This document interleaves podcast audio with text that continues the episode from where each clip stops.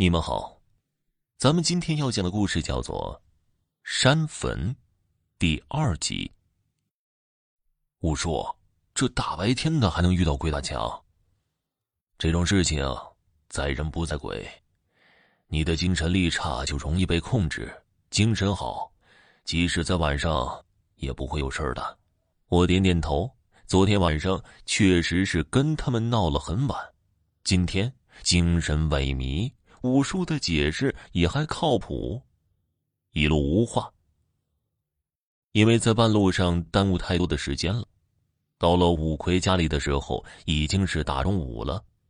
五魁正在吃饭，见我们进来，赶紧起身拿出一封信，信中写道：“你娘在我们手里，拿五万元放在牛王庙的香炉底下，我们勘验之后立刻放人，否则。”火葬场烧成灰还要加价，这尸体究竟在哪儿呢？我和五叔都陷入了一个没有头脑的世界。这座山坟实在是太诡异了，但是这封信却让我们重拾信心，因为整个事情虽然离奇古怪，但是这封信却让我们找到了一个大致的方向。首先呢。这个事件是人为的，其次这是为钱财而来，但是目前仍然不能排除与灵异事件是否有所关联，因为五魁遇到的一些事情，以及今天上午我和五叔在车上的经历，已经很能说明情况。这件事情并不是单位要钱那么简单的。下午的时候，五魁的四个哥哥、三个姐姐都来了。商量缴纳赎金的事情，兄弟姐妹七个人为了五万元大吵大闹，根本不像是一家子。吴奎一个人坐在那儿一言不发，他在家中最小，母亲生前归他赡养，兄弟姐妹们在继母生前就没少为赡养费吵闹，这个时候一下子要五万，更是闹得不可开交。吴奎的大姐见谈不拢，索性骂起来。也得亏他嗓门大，要我看呐，干脆别要了，让那小子拿去吧。是咱们的妈，又不是他的妈，他拿着能咋的？除了咱们要啊，谁要那尸体干嘛呀？咱们就不买，他憋不住了，自然就给送回来了。他的这一个观点倒是引起了众人的附和，大家认为这个不花钱的方案是最好的方案了，于是纷纷赞同。吴奎双手抱着膝盖，没有任何的表示。第一次家庭会议就这样不欢而散。吴奎哥哥姐姐们的表现难免让他失望。我和五叔虽然属于外人，也都有些看不下去了。据说呀，五奎母亲守寡多年，一个人养着这些个孩子，可是临老了，老的连尸体都找不见，没人找他敬地。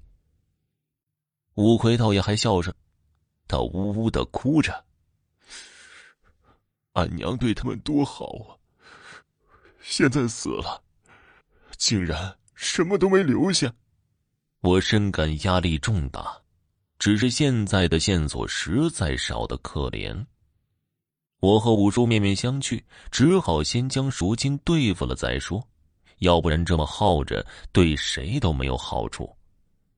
我和五叔商量了一下，去车上取了钱，交给五魁。你先去把尸体赎回来，然后再做计较。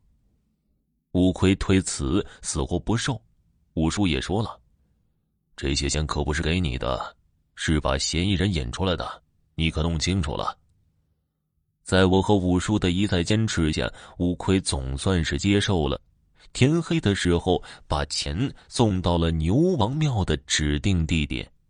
当天夜里，我和五叔便躲在牛王庙的大梁上。后半夜的时候，我已经快睡着了，底下还是一点动静都没有。我上下眼皮开始打架，有些支撑不住了。再看看五叔，他却异常的精神。我突然想起来，他说过一定要打起精神，才不会被鬼魂迷惑。我立刻强打精神，盯着那个香炉。可是，没过一会儿，我又支持不住了。就在我快睡着的时候，一个东西突然落在了我的肩膀上。我回头一看，给我吓得立即不再犯困了，却开始担心这东西怎么对付。一个巨大的蝎子趴在我的肩膀上，五叔看到我的窘迫，竟咧嘴一笑，在黑暗中露出白森森的牙。他对着那东西吹了一口气，那大蝎子很快僵在我的肩头。我赶紧用手把这要命的家伙弄下去。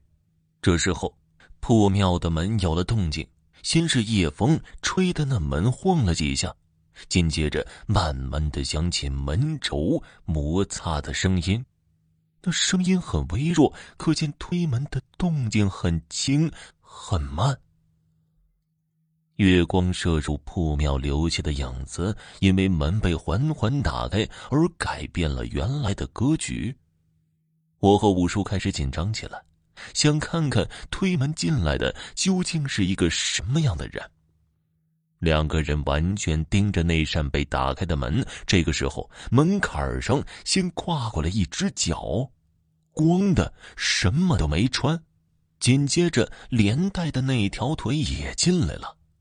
一条破烂的裤子。等整个人都进来的时候，我不禁大吃一惊。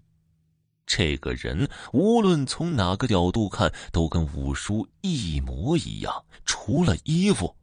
我转头一看，五叔什么时候已经不在房梁上了，而一个老太太站在五叔刚才站的地方。这老太太乍一看挺面熟的，好像在哪儿见过。仔细一看，这不是五魁他娘吗？等我被推醒的时候，我才知道刚才是我做梦了。五叔见我醒了，就下了房梁，我也跟着下去。可是，在放钱的地方已经空空如也。我问五叔看到那个人没有，五叔说：“我只看见你从外面进来，而你的位置上站着一个老太太，那老太太是五魁的娘。”五叔点了点头，看来我们做了一个一模一样的梦，不同的是我们的位置做了调换而已。而就在我们做梦的空档，钱已经被人拿走了。好了，本集播讲完毕，感谢您的收听。想知道后面发生了什么，那就给个订阅吧。明天继续收听。